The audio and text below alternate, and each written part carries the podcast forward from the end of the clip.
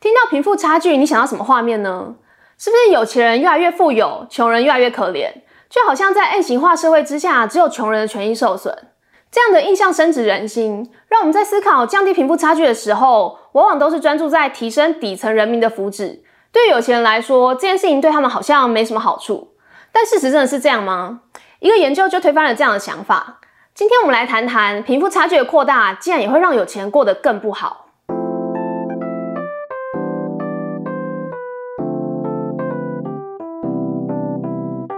我是小瓜。故事的开始来自一段长达十五年的研究。两名英国的流行病学家理查·威金森跟凯特·皮凯特，他们一开始是想要知道为什么社会阶级越低的民众健康状况就越差。随着研究的进行，他们最后却发现了一个惊人的事实：在已开发国家当中，一个国家的贫富差距越小，人民就越健康。长久以来，人们认为如果要改善生活品质，最好的方法就是提升物质生活的水准。充足的食物不在话下，医学的进步也让传染病的致死率大幅减少。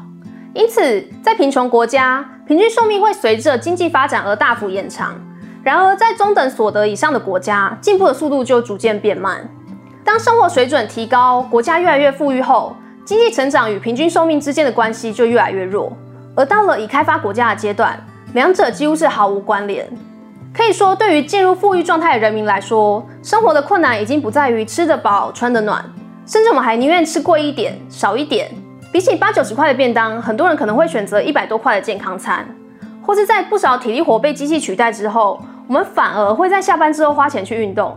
这是人类有史以来第一次，穷人平均而言比有钱人更肥胖。除此之外，幸福感也跟寿命大致呈现相同的趋势。在早期，随着经济成长而上升，最终走势趋缓。两位学者好奇，到了这个阶段，靠着增加收入已经买不到更多的健康与快乐。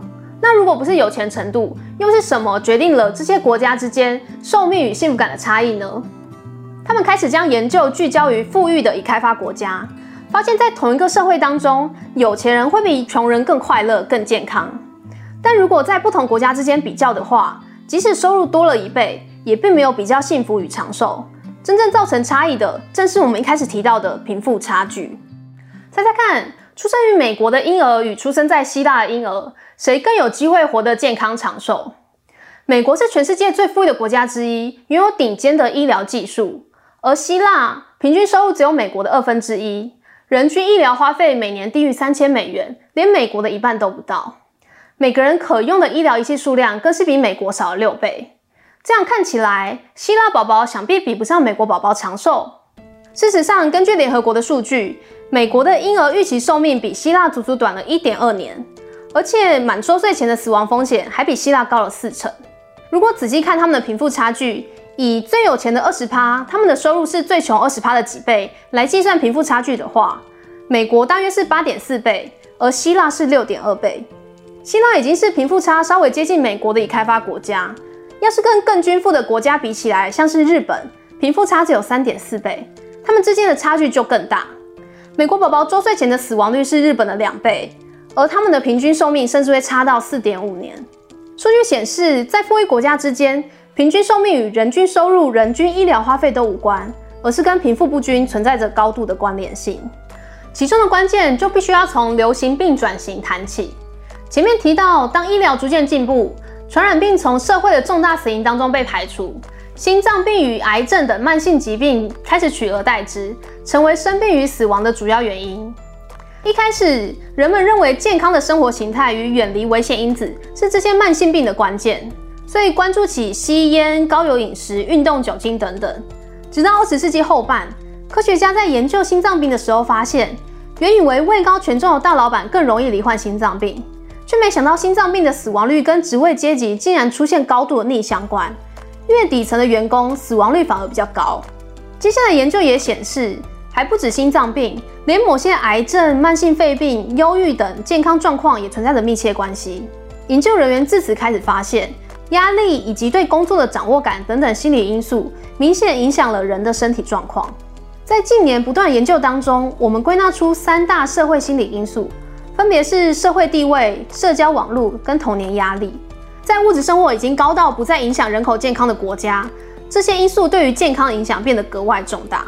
而相较起 N 型化严重、阶级分明的社会，财富越均等的国家，人民的互信度也比较高，也就越有助于降低这三者造成的负面影响。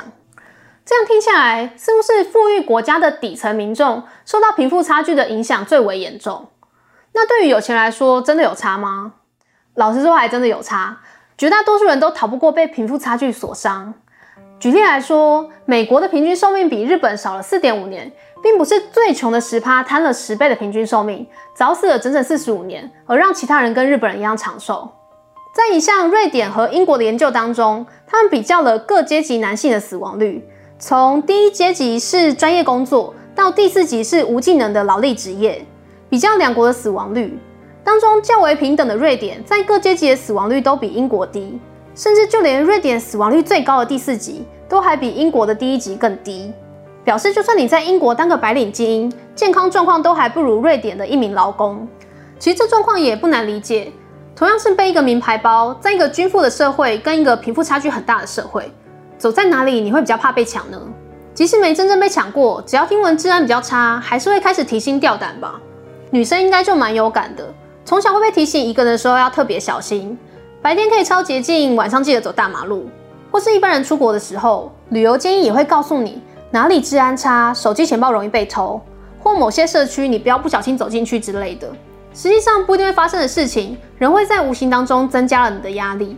不平等之下，暴力增加的现象好发于底层的阶级，但身处在同个社会当中，你还能说这与你无关吗？研究发现，贫富差距越大的社会，越会划分出有钱人的社区与贫民区，背后正是安全感造成的。居住隔离虽然解决了表面上的问题，却无法掩盖大家人活在同个社会的事实。这些恐惧因子依旧影响着你的生活。英国诗人邓约翰曾经说过：“没有人是一座孤岛。”自成一方世界，每个人都是大陆的一小块，主体的一部分。从众多研究当中，我们都发现，贫富不均一视同仁的影响人口结构当中的每一个群体，造成所有的伤害。所以在改善时，你就能够惠及所有的阶层。以上内容都是来自这本书《社会不平等》，作者正是进行了十五年研究的这两位流行病学家。从他们研究当中，我看到了一个非常强而有力的论述。在以往谈到贫富差距的问题时，好像都是一种无产阶级革命，是穷人对有钱人的抗争。我常会想，对有钱人来说，降低贫富差距这件事情好像没有任何的诱因。但从他们的研究当中，却用数据证明了，就连有钱人都受到不平等社会的影响。我们也许都憧憬着比我们更高阶级的生活，因为不论是从数据上或者直觉上来看，有钱人都过得比穷人更好。追求更好的生活没有错。也能够让我们的生命更有动力，但将视角拉远一些，这本书却让我们看到，一个社会的贫富差距如果过度扭曲，我们追求的可能都将失去意义。所以，不妨在奋斗的过程当中，也多一些关注在这个议题上吧。今天的分享就到这里，我是小瓜，用读书让自己不再是井底之蛙。希望你也喜欢今天的内容，我们下次见。